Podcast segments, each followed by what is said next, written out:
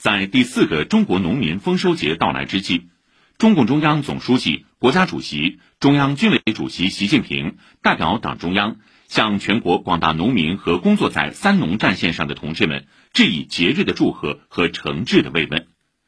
习近平指出，今年以来，我们克服新冠肺炎疫情、洪涝自然灾害等困难，粮食和农业生产喜获丰收。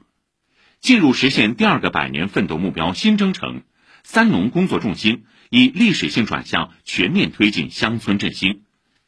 各级党委和政府要贯彻党中央关于三农工作的大政方针和决策部署，坚持农业农村优先发展，加快农业农村现代化，让广大农民生活芝麻开花节节高。